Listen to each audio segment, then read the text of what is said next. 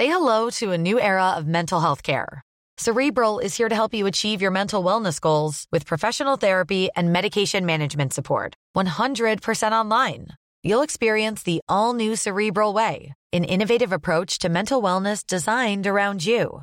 You'll get a personalized treatment plan from a therapist, prescriber, or both in a safe and judgment free space. Your cerebral therapist or prescriber will outline a customized plan with clear milestones along the way so you can get to feeling your best. With Cerebral, you're not alone in your mental health journey. We're here to empower you to live a fulfilling life.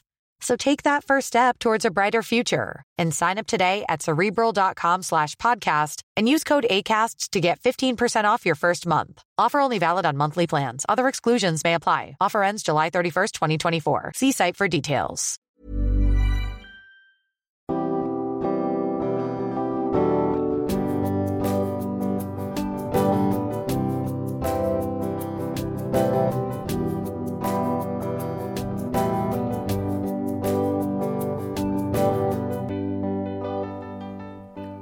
Bonjour et bienvenue dans Milkshaker, le podcast qui agite les idées reçues sur l'allaitement.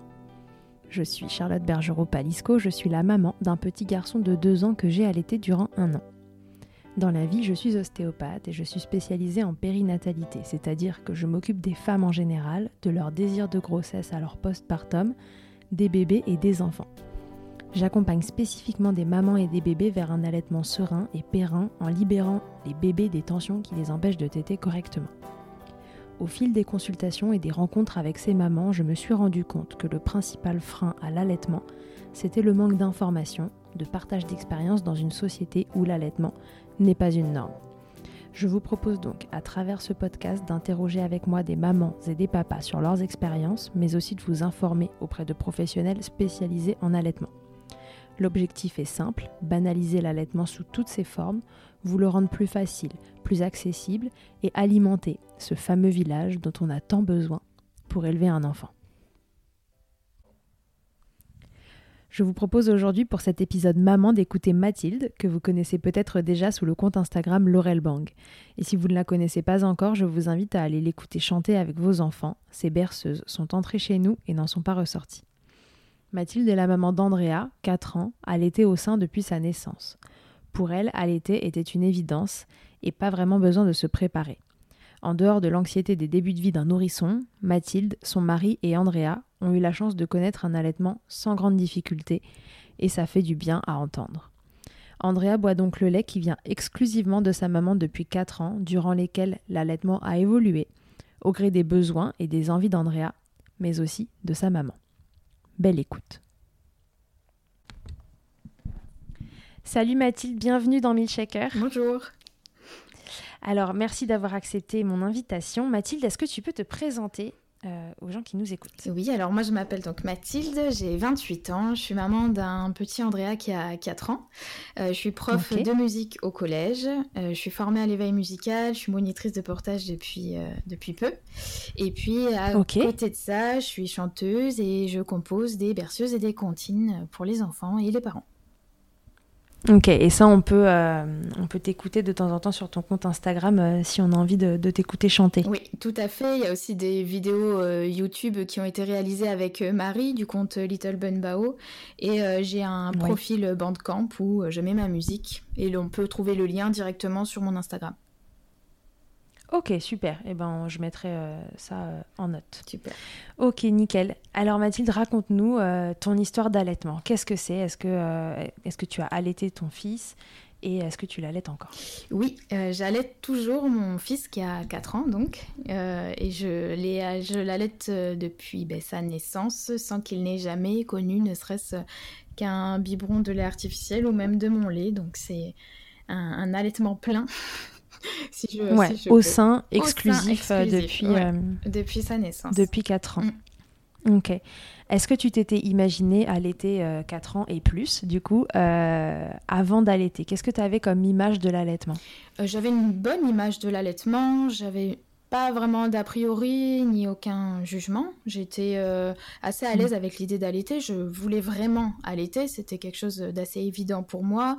Euh, pour la petite anecdote, en fait, euh, j'étais loin d'être enceinte et d'avoir ce projet-là. Que j'ai fait un rêve où j'étais en train d'allaiter mon enfant, qui d'ailleurs ressemblait étrangement à Andrea. Et, ah oui. et je me rappelle de ce rêve où j'étais en train de, de, pleurer d'émotion en allaitant. Et du coup, après ça, bah, pour moi, c'était assez c'était assez euh, logique d'allaiter et puis euh, on est quand même assez à cheval sur euh, notre alimentation et la nutrition. Donc même mon mari me disait qu'il fallait qu'il fallait que j'allaite. J'étais tout à fait à l'aise avec avec cette idée-là. Donc ça m'a paru quand même assez assez logique quoi de faire assez ça. Assez évident. Et c'était même un projet de couple en fait. Oui, on n'en a pas plus parlé que ça. C'est pas quelque chose qu'on a beaucoup évoqué pendant ma grossesse. J'allaiterai et puis voilà. Ok. Et alors ça s'est passé comment les démarrages d'allaitement pour toi? Puisque c'était une évidence, est-ce que euh, les démarrages ont eux aussi été une évidence? Alors, euh, je dirais oui et non. C'est-à-dire que euh, par rapport au fameux rêve que j'avais fait, c'était quand même bien différent. j'étais j'étais très heureuse de ma première mise au sein et, voilà mais c'est vrai qu'après comme c'est le premier on s'inquiète toujours un peu de savoir ben, s'il prend bien s'il se nourrit bien et puis après surtout le le retour à la maison euh, après la maternité où il n'y a plus personne pour nous dire si ça va. Donc euh, là, j'ai eu pas mal en fait euh, d'angoisse, surtout de savoir si tout se passait bien, mais par rapport, je pense, à d'autres qui ont peut-être connu des freins, beaucoup de crevasses très douloureuses, ça a été au niveau douleur et, mise en place, c'était plus c'était plus de, l'inquiétude de savoir si je faisais bien. Après, j'avais un, quand même un, un, rêve c'est-à-dire un réflexe d'éjection fort sur un, sein. Donc André, il avait un peu du, mal à prendre. Il est né un tout petit peu tôt, enfin il est né à tout juste 37 semaines, donc euh, il était assez petit encore. Il avait besoin de prendre des forces et du coup il y avait un sein qu'il n'arrivait pas trop à prendre et tout ça, ça m'a ça m'a provoqué pas mal de pas mal d'inquiétudes, mais on s'en est vite euh, on s'en est vite euh, dépatouillé quoi. J'ai eu les petits mots de. Oui parce que c'est vrai qu'à 37 semaines les bébés ils sont bah, ils sont prêts, c'est-à-dire que médicalement parlant, ils sont plus prématurés, mais quand même, euh, ils arrivent un peu plus tôt que, que la moyenne, et du coup, euh, pour la succion, ça peut être un peu plus compliqué pour eux. Euh, oui, voilà, donc je pense que, pour d'autres. Je pense que ça avait joué, ça, il a fallu le temps qu'il rattrape un petit peu son, ces trois semaines de ouais. manquantes, entre guillemets. Oui, donc toi, s'il y a eu un souci, c'était plutôt dans le fait de, voilà, de, faire confiance à cet allaitement et de se dire c'est bon, il prend assez, euh, il prend assez de poids, il se nourrit bien et, euh, et tout roule. Oui, c'est ça, c'était euh, c'était plutôt ça. Et du coup, j'ai pu beaucoup parcourir euh, tous les sites pour aller chercher plein plein d'infos et c'est là aussi que, que j'ai commencé à avoir euh, des connaissances sur l'allaitement du coup toute seule parce que j'avais personne vraiment pour me dire euh, si c'était bon ou pas, mhm. ni les puéricultrices qui passaient à la maison, ni les sages-femmes, enfin on me disait que ça allait mais moi j'avais besoin vraiment qu'on me rassure plus, qu'on me dise oui oui c'est bon, j'avais vraiment besoin d'être assurée dans, dans ce que je faisais. D'autant que j'avais ce, petit problème avec un sein. Euh, on commençait à me dire que peut-être je pouvais tirer mon lait, lui donner au biberon. Pour moi, c'était pas du tout possible. J'avais vu que le biberon, ça pouvait être euh, problématique après. Donc, enfin, vraiment, j'ai eu plein de juste des petites, euh, des petites inquiétudes comme ça de, de, mise en place, mais pas de, de vraies douleurs et de grosses galères d'un point de vue vraiment physique, quoi. Et ça a duré combien de temps cette période où tu as eu du mal à, à, faire confiance à tout ça? Je pense bien trois semaines. Euh, j'ai attendu, euh, ouais, c'est ça, trois semaines. Et puis après, on est parti en fait euh, en vacances chez ma belle-mère au bord de la mer. Et j'ai un peu lâché prise à ce moment-là. J'ai vu qu'André, elle allait bien. Et c'est à ce moment-là que j'ai commencé à arrêter d'écrire toutes les tétées dans un carnet, de devoir quel sein il fallait qu'il prenne et tout ça. Je, je, me suis un peu laissée aller. Et puis, et puis après, c'était parti. Oui, tu consignais par écrit euh, ce qu'il avait fait, euh, combien de temps il avait pris, etc. Oui, parce qu'à la maternité, on a le conseil de faire ça. Oui, on a le petit carnet. Moi, ça me rassurait parce que je savais qu'il en fallait au moins 12, donc ça me permettait de compter, de, de savoir où j'en étais aussi. Puis comme on est un peu dans, dans les choux les, les premiers jours, de savoir quel sein j'avais donné juste avant. Euh, voilà, mais j'ai eu besoin de, de, de, me cadrer pour me rassurer. Et puis passer trois semaines, c'était bon, quoi. Une fois que tu étais rassurée, après, il euh, n'y a plus jamais eu euh, de, soucis dans cet allaitement euh, en termes techniques de, ces trois semaines, un mois jusqu'à maintenant. après, tu t'es plus posé de questions? Non, après, ça a été, super bien, d'autant que j'avais la chance d'avoir un bébé qui prenait bien, bien du poids. Donc, j'avais pas cette inquiétude des fois, euh, le, poids, on en fait vraiment toute une, toute une affaire, alors que des fois, bah, il y a des enfants qui prennent moins de poids que d'autres. Mais Andrea, il a pris un kilo euh, par mois de la naissance jusqu'à 7 mois. Donc bon, j'étais rassurée, j'avais un bon bébé bien grassouillé, j'étais sûre que ça allait quoi. Ça te rassurait et ça rassurait aussi les professionnels de santé autour. Et, je pense que du coup, j'étais tout allait bien. J'étais irréprochable quoi. On ne pouvait pas me dire que mon, hmm. mon, bébé prenait pas assez de poids parce que je l'allaitais mal. Donc de, ce côté-là, j'étais assez, assez tranquille, quoi. Et le papa, du coup, dans tout ça, lui, pareil, il, a suivi un peu le, même rythme que toi. Il a eu euh, un peu de mal au début et après, euh, tout a bien roulé. Ou quelle place il prenait dans cet allaitement? Alors lui, il a été totalement, euh, totalement avec moi. C'est lui qui m'a dit d'allaiter au moins six mois parce qu'il avait vu que sur l'OMS, voilà, c'était une, une, des préconisations. Donc, il était, voilà, il voulait vraiment euh, que j'allaite. Et puis lui, c'est un enfant qui a été allaité 8 euh, mois dans les années 80, ce qui est déjà ce qui est déjà euh, assez ouf. Donc bon, il y avait il y avait ça chez lui, donc il savait que c'était quelque chose de bien. Donc il m'a beaucoup beaucoup accompagné à la maternité. Lui, il s'en rappelle pas, mais il m'aidait un petit peu euh, à mettre Andrea au sein comme il pouvait, avec euh, bah, ce qu'il savait faire. Et en fait, il savait pas faire, mais voilà, il m'aidait, il m'a soutenu. Euh, quand je paniquais un petit peu, il, téléphonait à une amie de sa famille qui est sage-femme pour savoir comment fallait faire tout ça. Donc, il m'a vraiment pas mal épaulé au, tout début. Et puis, ah bah, à côté, il mhm. faisait tout ce que tout ce qu'un papa peut, voire doit faire. Hein. donc, les couches, prendre le relais, prendre le bébé pour que je dors euh, toutes ces petites choses-là. Quoi. Ok. Et lui, du coup, il n'a jamais euh, eu l'impression que cet allaitement était un frein euh, dans la relation avec, avec son bébé? Oui, pas du tout. En fait, l'allaitement, ça n'a jamais été quelque chose qui s'est mis entre nous, dont on a dû dont on a dû parler quoi hein, au bout d'un moment et ça j'allaite point on n'en fait ni toute une histoire ni dans un sens ni dans l'autre en fait ça s'est fait comme ça c'était très très naturel, très euh, logique pour nous. Euh, et puis, bah, je fais ce que je veux, il me laisse faire ce que je veux. Euh. mais ça n'a pas du tout été, à bout d'un moment, quelque chose qui nous a posé question, quoi. D'accord, ouais, c'est complètement naturel que ce soit pour toi, pour lui, et que ce soit à trois semaines, à trois, trois mois, trois ans. c'est tout aussi naturel maintenant que, que ça l'était au démarrage. Ouais, voilà, tout, totalement. Il n'a jamais posé de regard, euh, ni son avis, ni son. Ni, voilà, il m'a laissé faire, quoi, et, et, ça lui convient très bien. Hein. Génial, et ça lui convient très mm. bien. Et alors, qu'est-ce qu'il a pu faire pour, euh, pour prendre euh, sa place dans la relation avec son bébé? Parce que tu sais, une des idées reçues sur l'allaitement, c'est que le papa a du mal à prendre sa place dans sa relation avec son enfant.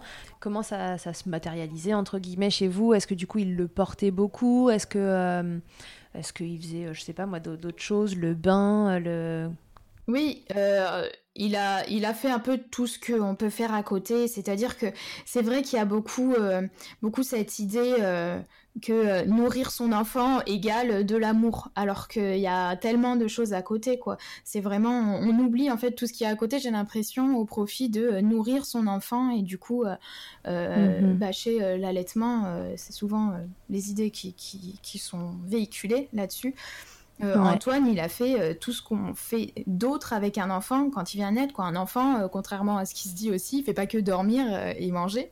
Donc oui, il a fait les bains, il a changé des couches, il a porté euh, son petit euh, dans ses bras, euh, enfin voilà, tout ce qu'on fait au, tout début avec, avec un enfant. Et là, ce qui faisait beaucoup aussi au tout début, donc vu que ben, j'allaitais donc le jour et la nuit, c'était un peu acté, ça s'est mis mhm. un peu en place comme ça entre nous. Au début, il se le réveillait avec moi à chaque tété la nuit, et au bout d'un moment, on a vu que c'était pas profitable en fait. Euh, surtout travaillait. Du coup, il n'avait pas encore pris son congé au bout d'un moment. Donc, euh, il faisait ça, il se réveillait avec moi chaque tété. Et après, il allait, il allait travailler le matin. Donc, c'était, c'était pas possible. Euh, c'était pour me soutenir. Mais ça partait d'une bonne intention, mais euh, en fait, mais finalement, ça... c'est trop fatigant. C'est trop fatigant. Euh, ce qu'on a fait, du coup, bah, euh, moi, je, je m'occupais des nuits, bien sûr. Donc, j'allaitais Andrea la nuit.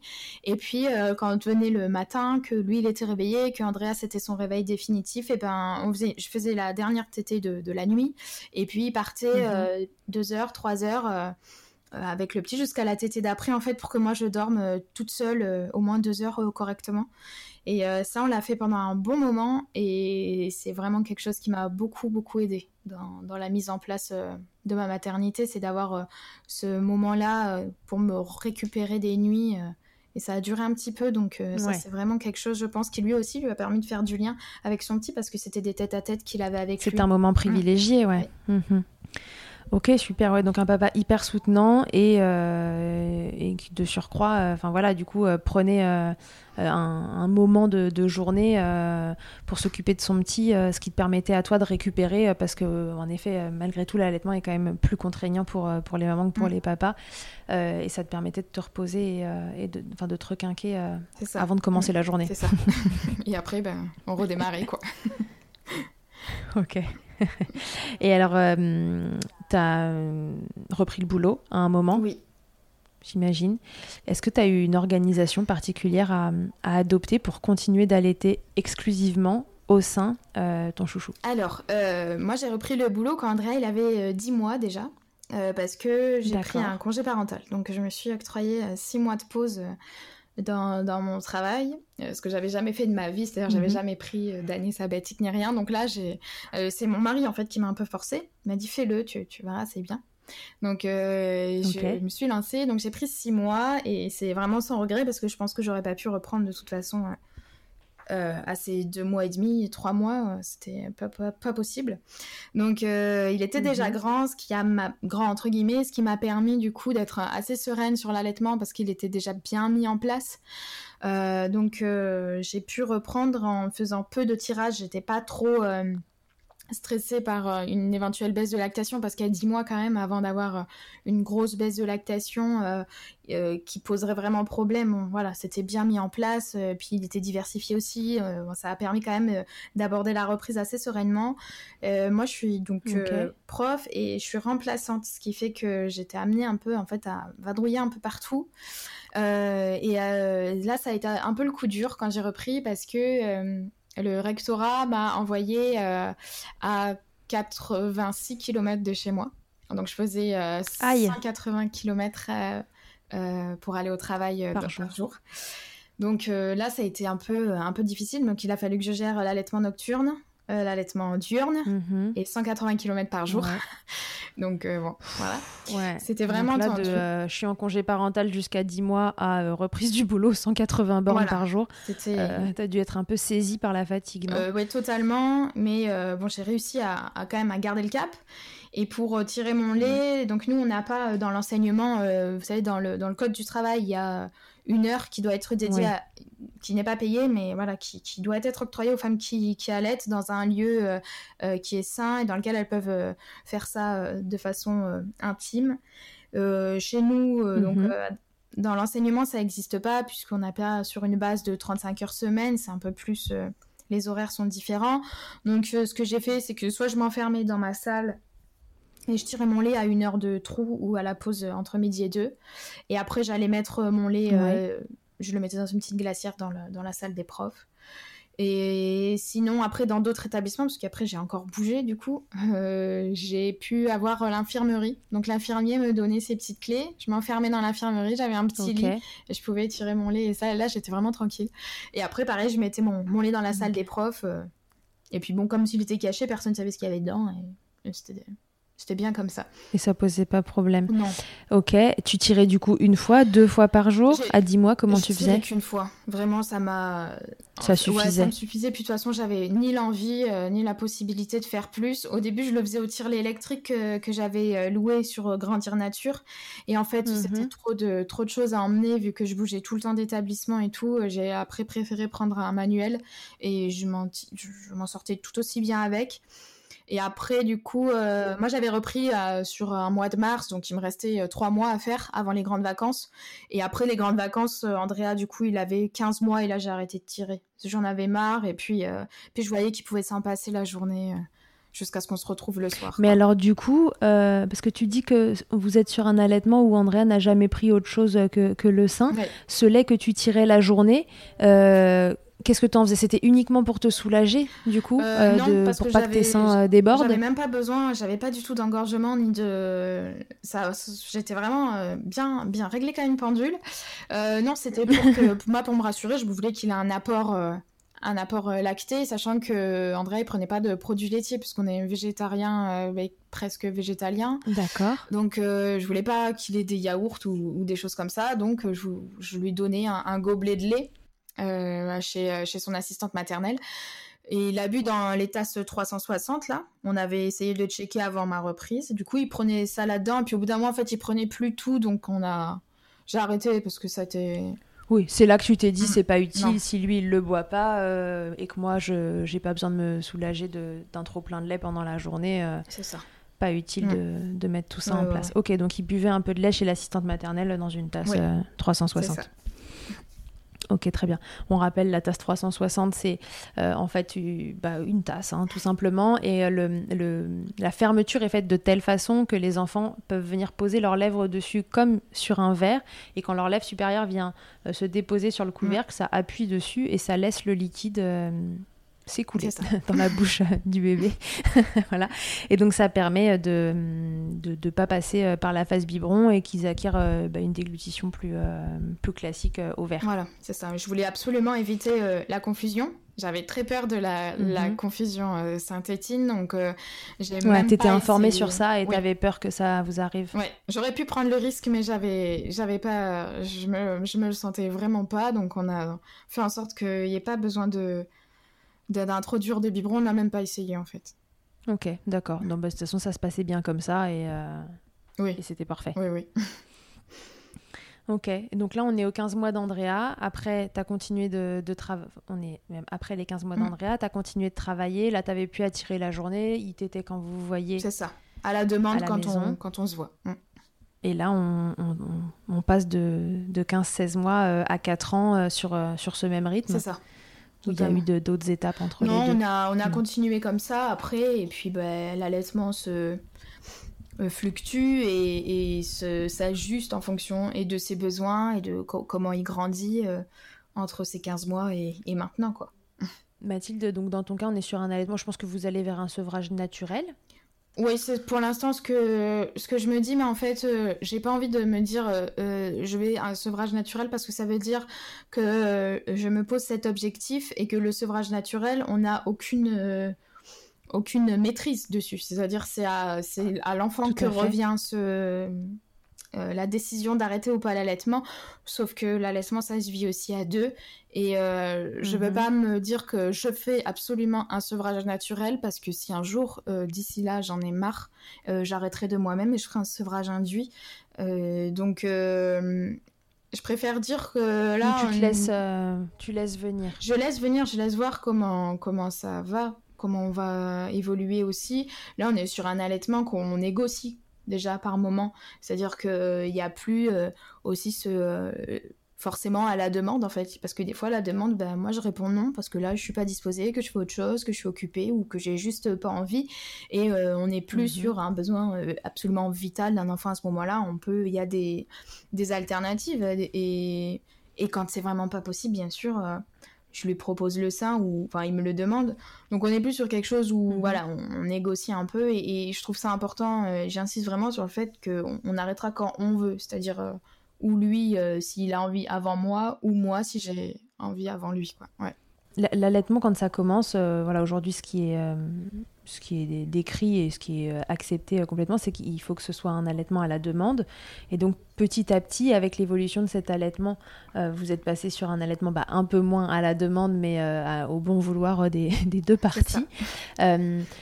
Comment ça évolue à, quel moment, toi, tu as pu instaurer ce, ce, côté plus négociation ou enfin euh, à la demande de maman aussi voilà c'est mm. pas que euh, que Andrea qui, qui, décide quand il a envie de téter à quel moment ça, ça peut se mettre en place ça ou en tout cas à quel moment dans votre histoire ça a pu se mettre en place? Euh, alors comme ça de mémoire je, je pourrais pas dire vraiment quelque chose de de vraiment tranchant parce que ça se fait vraiment aussi au, au feeling quoi. On voit ou d'un moment on connaît son enfant on voit quand il y a quelque chose qui peut être un peu détourné parce que là bah, bah des fois j'ai la flemme quoi de, de m'installer pour euh, pour allaiter. Donc mais je dirais que déjà autour de deux ans deux ans et demi on peut euh, dire euh, attends deux secondes je, fais quelque chose. Déjà ça a commencé je pense par faire patienter une tétée. Et puis après là par exemple quand c'est la nuit bah là je lui dis on va attendre demain matin et puis il se rendort et et puis voilà, on, passe comme ça. Ou alors il est en train de faire quelque chose et moi une autre, et là d'un coup il veut téter, je lui dis non. Là, j'ai pas envie, on fait autre chose. Mais euh, ça se fait vraiment ouais, progressivement et puis vraiment au, au vu de chaque situation, quoi. C'est-à-dire un enfant, là, Andrea, il est tombé, il veut absolument téter. bon, je vois que c'est pas négociable, quoi. Tant pis. voilà, je peux pas lui refuser ce soin-là à ce moment-là, mais. Euh, Here's a cool fact: a crocodile can't stick out its tongue. Another cool fact: you can get short-term health insurance for a month or just under a year in some states. United Healthcare short term insurance plans are designed for people who are between jobs, coming off their parents' plan, or turning a side hustle into a full time gig. Underwritten by Golden Rule Insurance Company, they offer flexible, budget friendly coverage with access to a nationwide network of doctors and hospitals. Get more cool facts about United Healthcare short term plans at uh1.com. C'est vraiment. Euh...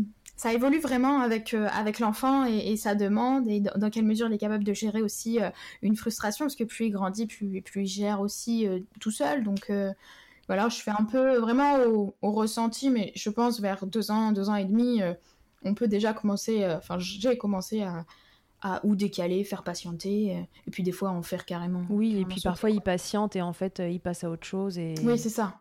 Parce que des fois, euh, c'est le, fameux genre de, de tété qu'on connaît quand il commence à être grand. C'est euh, il vient, ça dure euh, une seconde et demie, et puis, et puis il repart aussi vite qu'il est venu. Puis toi, en attendant, tu dois te mhm. rhabiller. Donc ouais, ce genre. pour une seconde et demie. C'est ça. Juste pour se mouiller la gorge. Des fois même pas. Il avait la gorge un peu sèche. ok.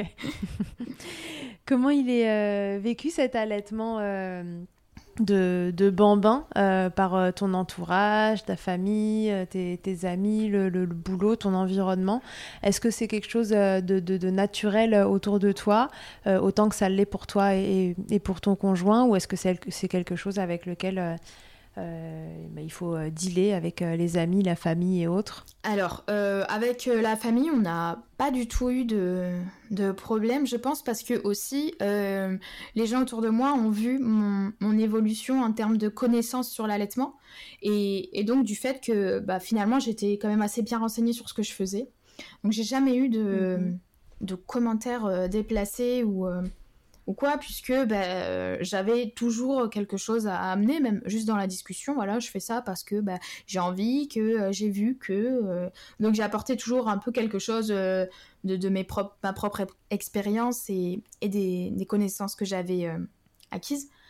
Et donc pour ça, vraiment, c'est vraiment chouette. J'ai pas du tout à, à, me plaindre de ça, que ce soit mes parents, ma belle famille personne ne me dit rien. Je, me demande même des fois quand je vois des, gens de ma famille que je je vois pas très souvent, je pense que j'ai même pas besoin de l'aborder parce que, en fait, qu'est-ce que ça change que j'allaite ou que j'allaite pas? Euh, Là, je suis la même personne euh, et puis mon fils, c'est la même personne. Donc, des fois, en fait, je le dis juste pas. Je m'abstiens euh, parce que j'ai pas besoin de le dire à tout le monde que j'allais toujours mon, enfant de 4 ans. Parce que c'est un non-lieu pour toi. Oui, voilà, c'est bah, ils ont pas forcément besoin de savoir à partir du moment où, où même de toute façon ils ne demandent pas.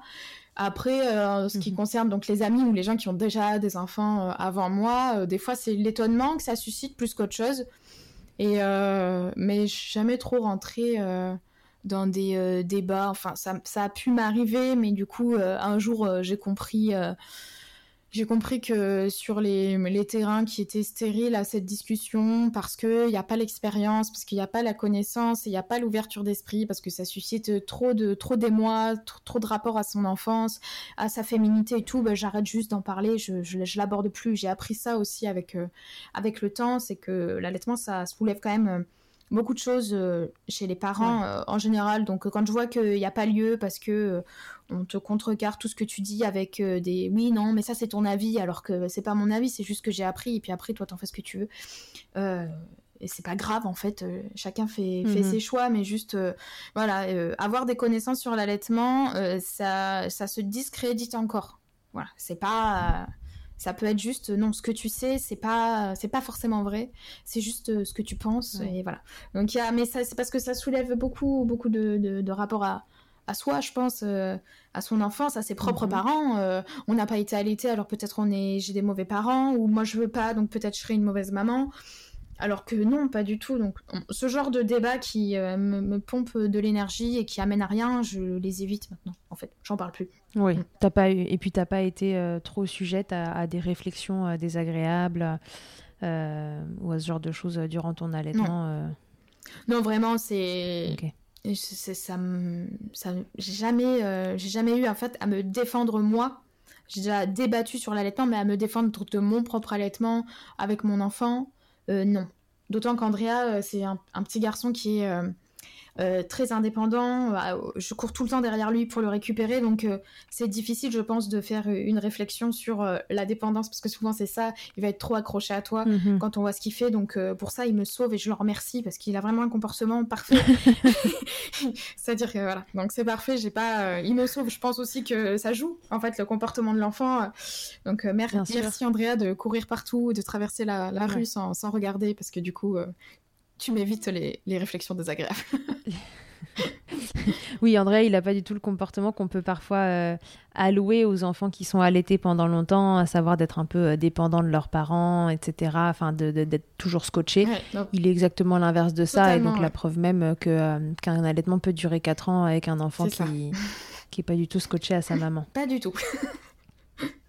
Qu'est-ce que ça a changé pour toi qu'est-ce que ça change parce que c'est pas fini.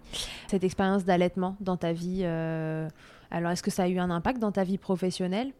Euh, dans ma vie euh, professionnelle, d'un point de vue de l'enseignement, non, mais ça m'a ouvert un champ de connaissances en fait sur le développement humain et, un attrait aussi pour le maternage, le développement du bébé.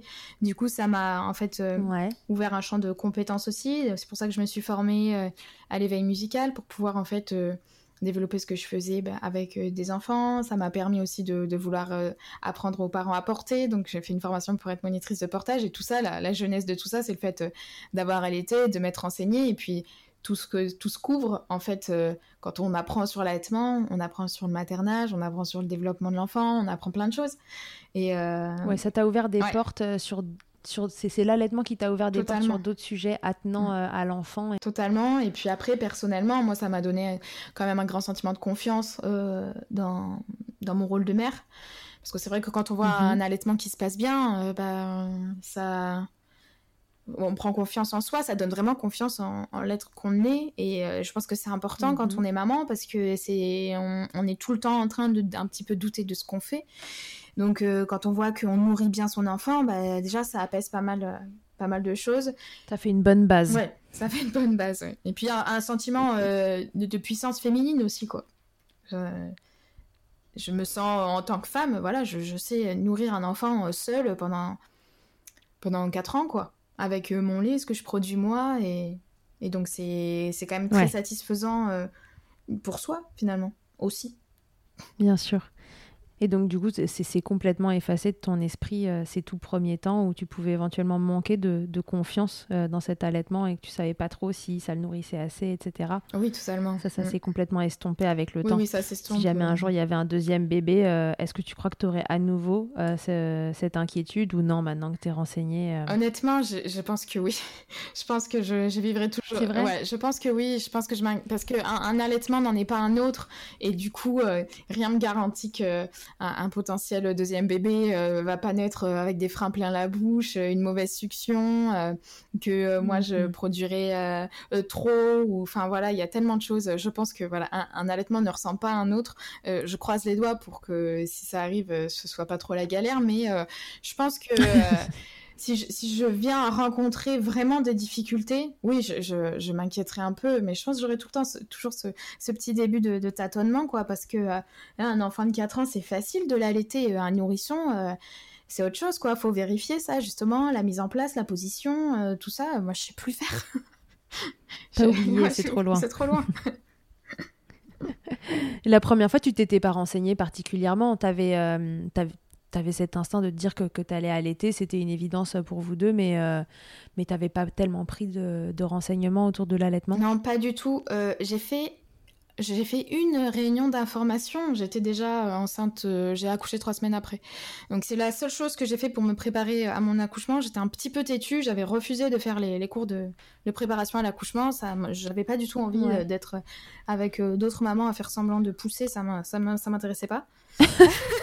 j'avais pas du tout envie de faire ça. Puis en plus, de toute façon, j'ai déménagé entre temps, donc je, voilà, j'avais pas envie. J'avais dit non, je C'est un, c'est un résumé un peu, un peu étroit des cours de préparation à l'accouchement, mais totalement. Mais moi, dans ma tête, c'était ça. Je voulais pas. je comprends. Je me suis dit que je m'en sortirais bien toute seule. Alors l'allaitement, j'ai même pas pensé à, apprendre à accoucher, donc apprendre à allaiter, c'était encore, encore plus loin derrière.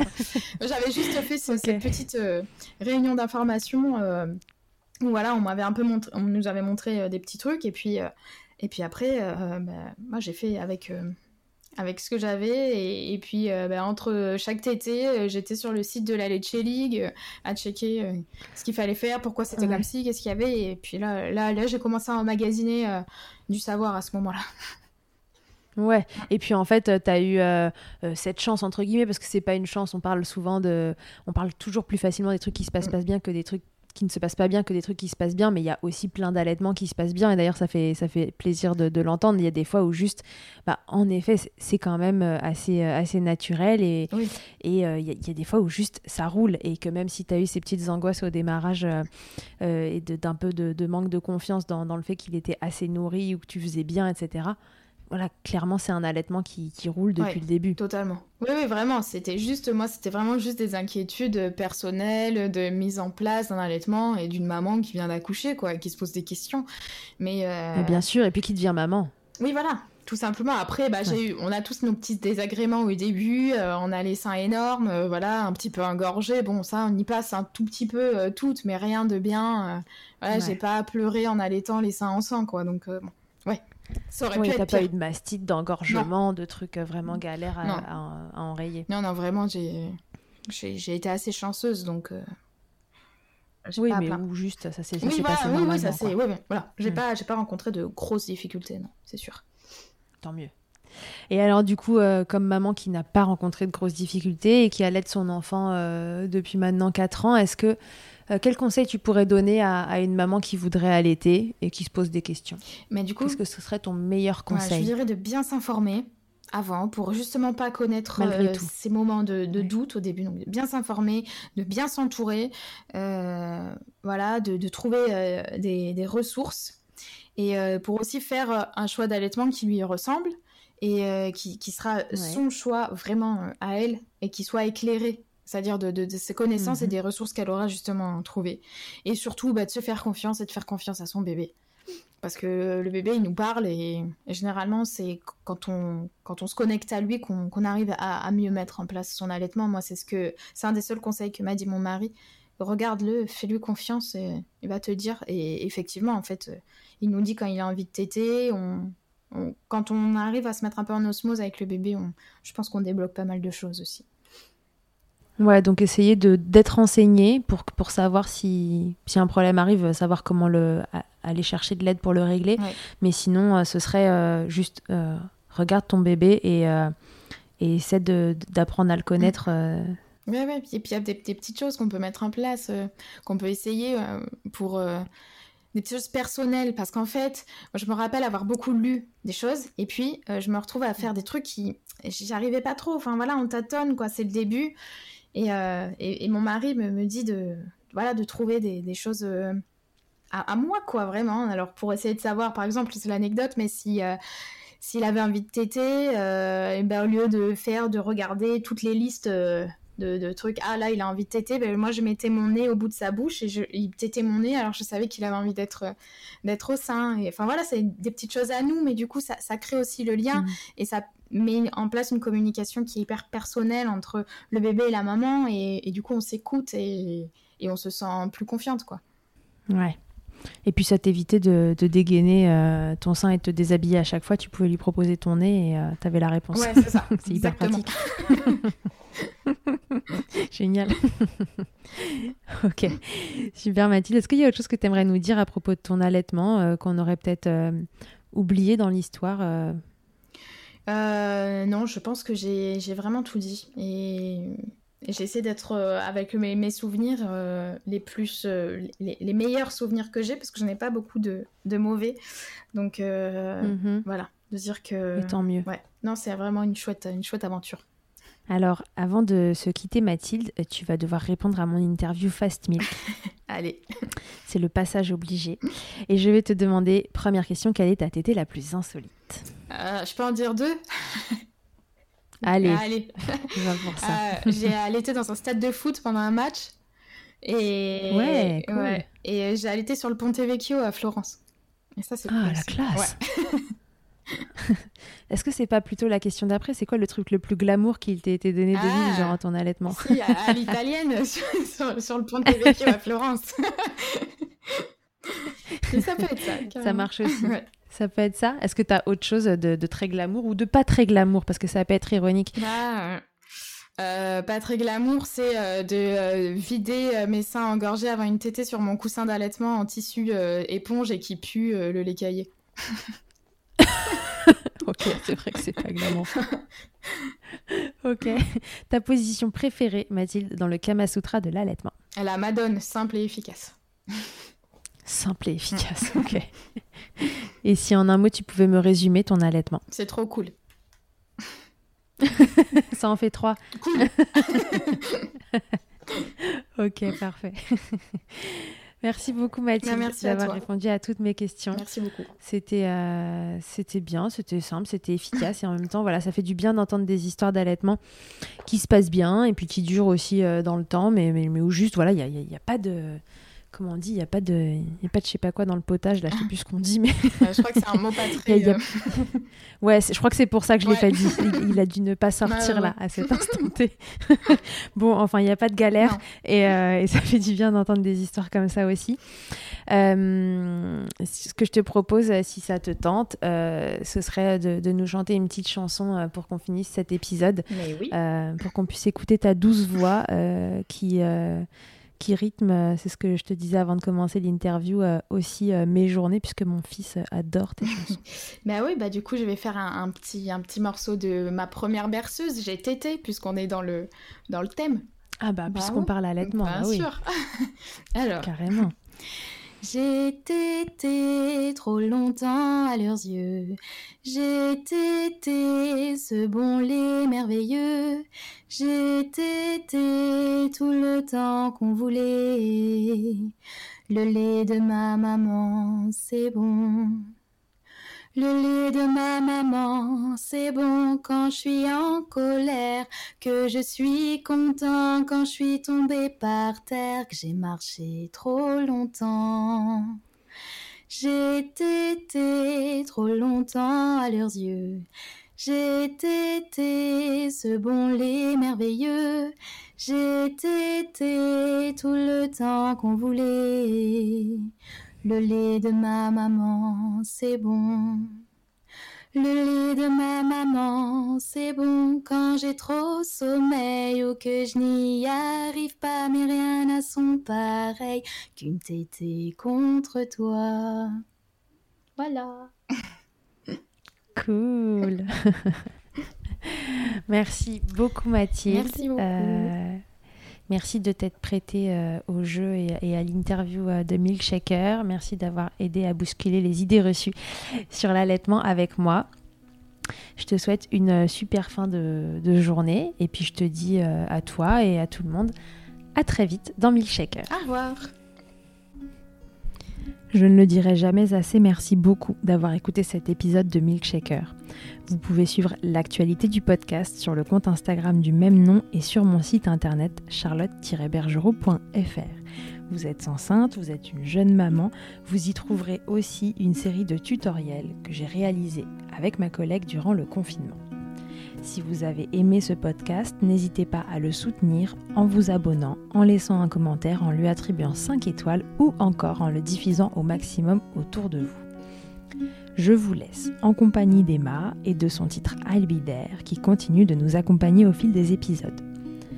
Je vous dis à très vite pour un nouvel épisode. D'ici là, n'oubliez pas, prenez soin de vous, milkshakez autant que vous le voudrez et bousculons ensemble les idées reçues sur l'allaitement maternel. I hate to see you down. Can't stand to know your hurt. When you say it's getting loud,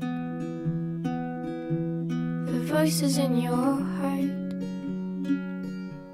And you know I get it, so let it all out. Keep your head up, your masterpiece, and I'll swear that I'll be there by your side. A text away, you know you.